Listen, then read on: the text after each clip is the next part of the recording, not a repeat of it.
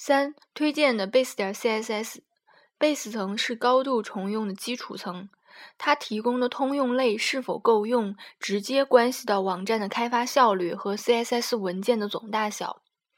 对于一个网站来说，Base 层设计是否良好非常重要，因为它具有无视美工设计、适用于任何网站的特点。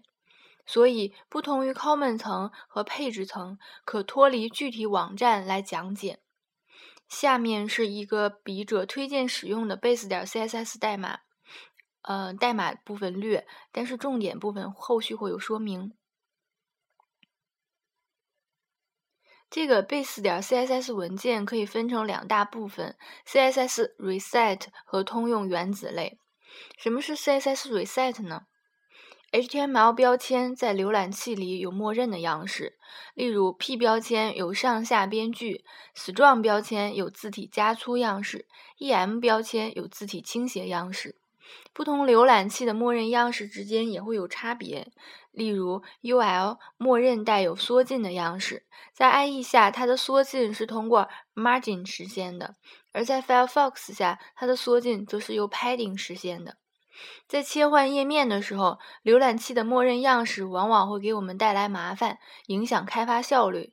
现在很流行的解决方案就是一开始就将浏览器的默认样式全部去掉，更确切的说，应该重新定义标签的样式，覆盖掉浏览器提供的默认样式。这就是 CSS Reset。关于 CSS Reset，有一种写法，相信大家都很熟悉，即星号大括号 margin 零 padding 零。因为浏览器默认的边距是最影响 CSS 布局的，所以很多人都会在 CSS 文件的最开始加入这么一句代码。这也应该是最早的 CSS reset 了。但一方面它并不完整，更好的写法还应该去掉，嗯，OL 和 UL 的列表样式，TH 的加粗，Caption 的居中，H 系列标签的加粗，字号等。另一方面，它本身也存在性能问题。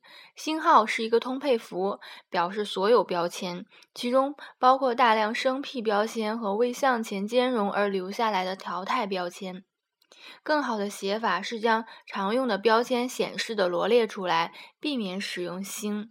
例如，body 逗号 div 逗号 dl，呃，逗号就不就略读了，dl dt。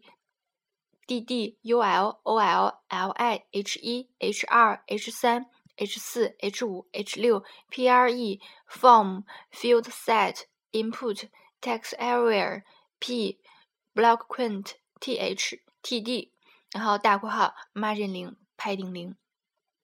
有些工程师虽然使用了这种方法，但他们除了 margin padding，还喜欢将 color font size 之类的写样式写进去。这样的做法非常不好，因为 CSS 的很多样式是具有继承性的，但继承性的权重非常低，比标签选择符的权重更低。这样写法会破坏 CSS 的继承性，设置样式时会额外增加很多代码。嗯，上面所说的这个推荐的 Base 点 CSS，其中 Reset 部分来自于 YUI，是雅虎的前端框架。这是段很成熟的代码，推荐大家都使用它，呃，来进行 CSS reset。呃，下面我大家给大概给大家介绍一下这个代码中 CSS reset 部分的，嗯，代码。啊，body div dl dt dd ul ol li h 一 h 二 h 三 h 四 h 五 h 六 pre form field set input text area p block 呃 block quint t h t d，嗯，大括号 margin 零 padding 零，呃，table，呃，border collapse，嗯，collapse border spacing 零，field set 逗号 image border 零，address caption site code dfn em strong th var font style normal font Weight normal, ul 和 ol，呃，list style none, caption th, text align left, he 到 H 六，font size 是一百，是百分之百，font weight 是 normal。Q 冒号 before，呃，就是呃，对，Q 冒号 before，Q 冒号 after，啊 ，Q 这可能是作者的笔误吧，应该是 P 冒号 before，就 P 段落，P 冒号 before，P 冒号 after，嗯，大括号 content，嗯，是一个空的单引号。A B B R，嗯，还有 acronym A C R O N Y M，嗯，border 为零，这个就是代码中作者所说的 CS reset 的部分。嗯，下面开始介绍通用原子类。通用原子类是一种是一系列常用的基本类，包括文字、定位。长宽编剧，除了极少数特殊类，绝大部分通用原子类都只包含一句 CSS。例如 F 十二，font size 是十二。通用原子类具有两个特点：通用性和原子性。通用性表现在它们是网站最常用的类，任何页面都可以随意使用它们；原子性表示它们是最基础的样式，一个类只设置一个样式，不可再分。由于它们具有通用性，所以在保证命名有语义的前提下，命名应尽量尽量简短，方便记忆。例如，font size 十二可以写成 F 十二，padding top 二十可以写成 PT 二十，这样既方便记忆又方便调用。通用原子类有几个类比较特殊，需要特别说明一下，如 FL 类和 F2 类。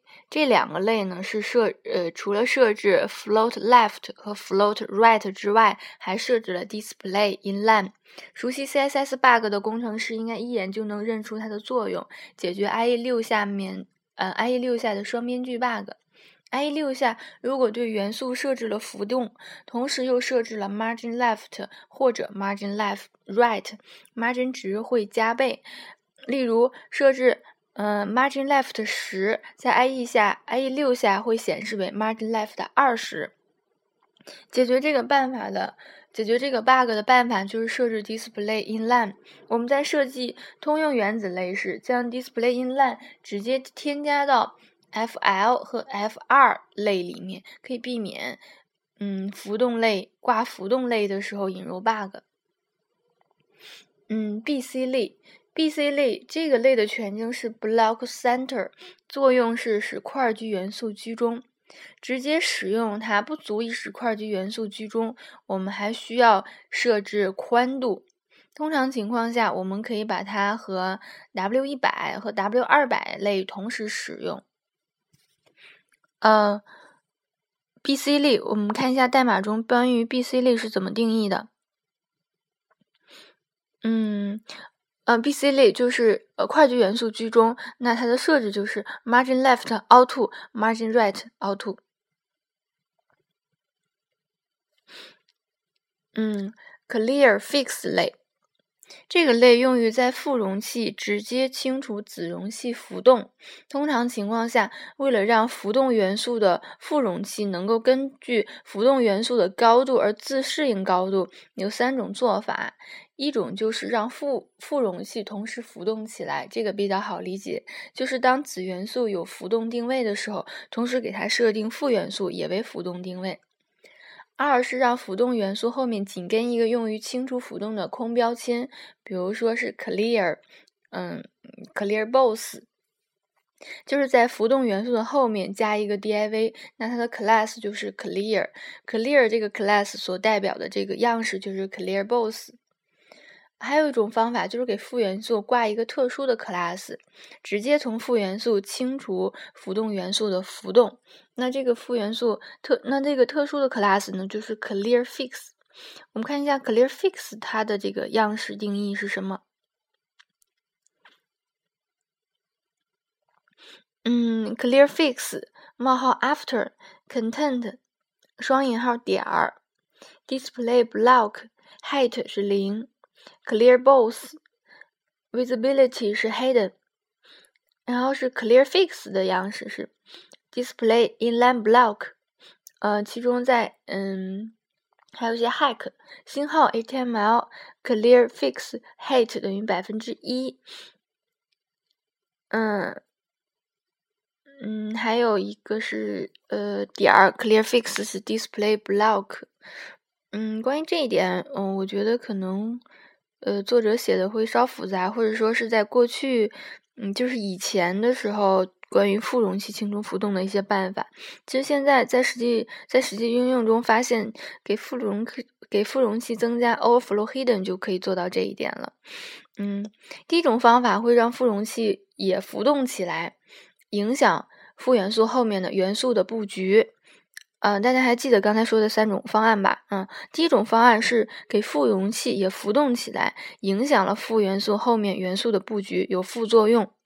嗯，这个的副作用，我觉得关于浮动定位和嗯浮动定位和这种绝对定位、相对定位都是要慎重使用的，所以这种方法我都不认，我都不认为它是一种解决方案，因为它副作用太大。第二种方法就是增加了一个空标签，破坏了语义化。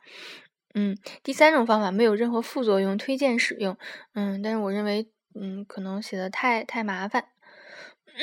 下面一个是 Zoom 类，这个类有些特殊，它设置的样式是 Zoom 一，可能有些工程师对这个样式比较陌生，它并不是 CSS 标准中的呃标准属性，而是 IE 的专有属性。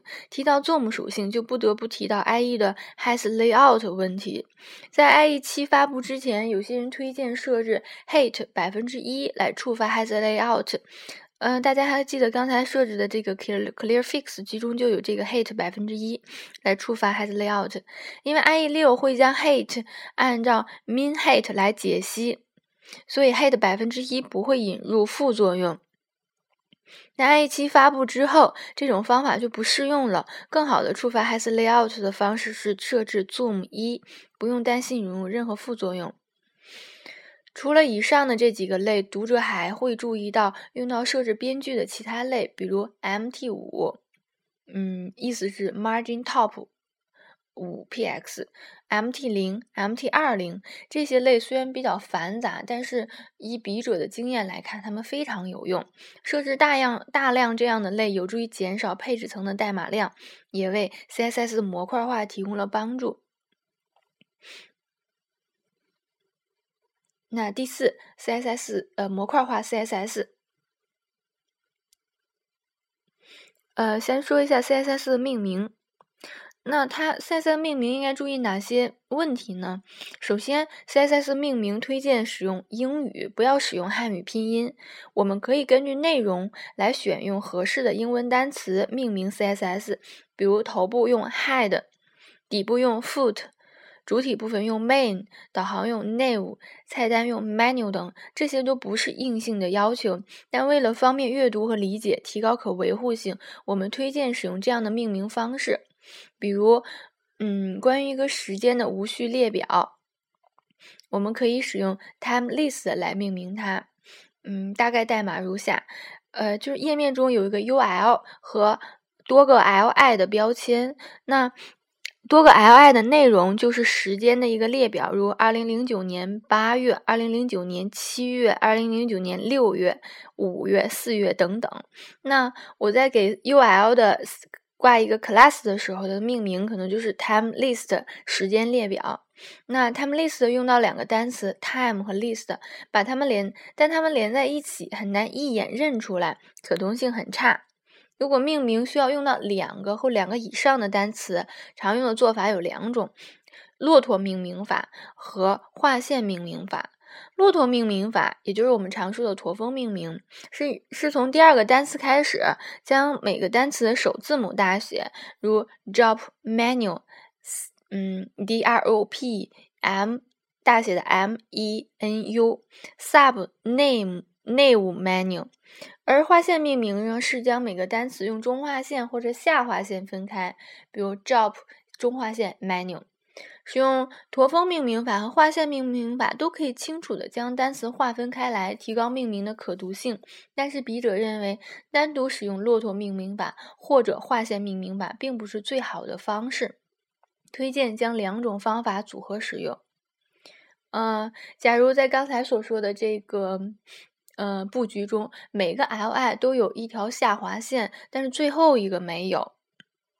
因为 IE 六不支持 last 这个尾类，所以我们不能简单的用嗯 time time list li border bottom 是什么和 time 嗯 time list li 冒号 last border bottom 是 none 来实现样式。我们只能为最后一个 li 挂一个特殊的 CSS 来实现想要的效果，比如说。嗯，给最后一个 li 挂上一个名为 last class，可以实现我们想要的效果。但这样的命名不够好，涉及到一个问题，就是滥用子选择符。很多工程师都喜欢用子选择符，但滥用子选择符容易留下冲突隐患。我们在编写代码时，应该时刻保持团队合作的意识，将冲突隐患降到最低，提高维可维护性。Last 是一个过于简单且常用的命名。如果工程师 A 过于依赖子选择符，可以使用，嗯，可能使 CSS 代码里出现大量的类似于，嗯，time list last、name list last、age list last 这样的选择符。如果多人合作，工程师 B 可能习惯直接使用点 last 作为选择符，从而和 time list last 等选择符设置的样式层叠产生意料之外的影响。除了点 last，常见的容易产生冲突的还有命名是 first 点，就是点 first 点 item 等，这些都是嗯，就是过于简单且常用的命名。因此，我们每个人每个成员在命名的时候，避免使用这样简单的命名。那我们使用 time list last item 来替代 time list，呃，空格 last 就是这种子选择复数的形式，可以降低冲突隐患。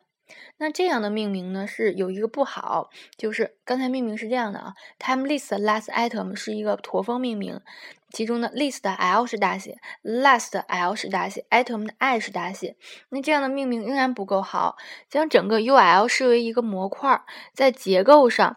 Time list last item 是同从属于 time list 的，那命名上更不能。就是看不出明显的从属关系。虽然 CSS 没有真正意义上的封装功能，但如果 CSS 命名能够表现出从属关系，就可以相对的让模块的封装性更好。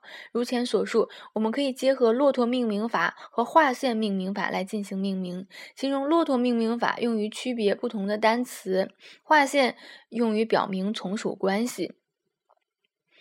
嗯，比如 time list last item 这种驼峰命名可以改进为 time list l 大写中划线 last item i 大写。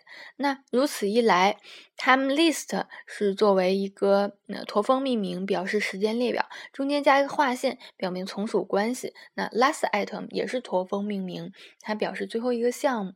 那呃，就是正好是达到了这个目的。如此一来，提高了 CSS 命名的可读性，不仅能从命命名中清楚的看出各个单词，还能了解到从属关系。就很明显，time list 中划线 last item 是 time list 下面的 last item。既然划线表示从属关系，那么不推荐使用。嗯，不推荐使用 time list last item，整个是驼峰命名，L 大写，L 大写，I 大写，和 time list first item 中间都是中划线这样的命名方式，因为它都是单一的驼峰命名或是中划线命名，因为这里笔者是推荐的是两者结合。之前我们讲过，CSS 可以分为 Base、Common 和 Page 三层，其中 Base 和 Common 是公用的，由于统一加载到所有页面里，一般只会由一个人来负责，不会出现冲突问题。而 Page 层是页面级的，可能由多人合作完成，有可能存在冲突隐患。我们在命名 CSS 时，首先要判断它是位于什么层的。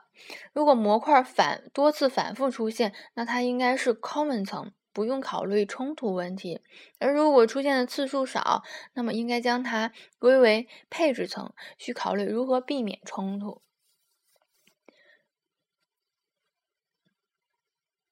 嗯，假设刚才的例子，这个页面呢有，嗯，就是 time list 的这个例子，它。呃，这个页面有多个模块，那某一些模块是工程 A 制作的，另外一些模块是工程师 B 制作的。那工程师 B 有可能为自己负责的模块取了同样的名字，也叫 TimeList。工程师 B 因为没有注意到工程师 A 写的代码，所以给自己的 HTML 标签挂了同名的 class，无意中和 A 的编写的代码产生了冲突。如何避免这种冲突呢？可以通过给命名加前缀的方式来解决这个问题。每个加入到团队中的工程师需分配一个唯一的标识符，这个标识符加上划线作为自己所负责的配置层的 CSS 命名的前缀。比如说，可以使用姓名的首字母缩写作为嗯标识符。工程师 A 叫阿当，他的姓名拼音是阿当，取首字母缩写就是 AD。工程师 B 叫张霞，他的姓名全拼就是张霞，取首字母缩写就是 Z。x，那重写了代码清单之后呢，就会发现，呃，工程师 A 写的都是 A D 下划线 time list，呃，A D 下划线 time list LI a d 下划线 time list，哦，sorry sorry，都是中划线 A D 中划线。那工程师 B 呢，就是 Z X 中划线 time list，Z X 中划线 time list L I。嗯，加了唯一的前缀之后，工程师 A 和 B 都可以专心负责于自己的代码，不用太担心冲突的问题。但是如此一来，又存在一个问题：CSS 命名过长。在 Base 层，因为 CSS 只包含原子类。而且，并且是所有团队成员共享的一层，所以功能单一，不存在划线分隔和命名前缀的问题。这层的 CSS 命名大多非常简短。在 Common 层，由于有了组件的概念，根据组件的复杂程度，CSS 命名可能会比较长，比如 InferList 中划线，First Item 中划线，Image。嗯，但到了配置层，需要增加前缀，命名可能更长，如 A D 中划线 Drop Menu 中划线 Last Item 中划线 Image，命名长可以带来很好的可读性，避免多人合作的冲突，但也会增加文件的大小。有些工程师可能会因为这一点而反对使用过长的命名，这的确是无法兼顾的问题。但权衡两者，过长命名影响的只是。纯文件比起图片和 Flash 等资源，文件大小并不是很大。它带来的坏处在可接触的范围内，给它带来的好处却是非常明显的。呃，面向对象编程里面有公共 （public） 和私有 （private） 的概念，它是用于封装的强有力武器。通常我们将一个类看成一个黑盒，公共属性和公共方法是这个黑盒与外界交流的接口，而所有的私有属性和私有方法全部封装在黑盒内部。一个优秀的面向对象设计会控制类提供尽可能少的接口，除了必要的属性和方法会设计成公共的，其他属性和方法全部会设计成私有的。由于外界能与类交流的只有公共的部分，所以无论如何修改类的私有部分，只要保证公共部分不产生变化，就不会就不会造成对其他类的影响。类的修改就是安全的。类的公共部分越少，类就越容易维护。所以我们应尽量将属性和方法设计成私有的。可以将同样的思想借鉴到 CSS 的领域，领域用划分作为从属关系分隔符。啊，用划线作为存属关系分隔符，其实是将模块视成视为了类，从属于模块的元素视为了类的属性。通过命名的直命名上的直观，得到了一种封装，类似于 last 这样的命名，相当于是公共变量。如果对其修改，很容易产生全局范围的影响。所以不推荐使用，而 time list 中划线 last item 相当于是 time list 范围内的私有变量，time list 起到了命名空间的作用，对其修改只会作用于 time list 组件内部，而不会产生全局的影响。从加前缀的角度看，不加前缀的 base 和 common 层就像是公共属性。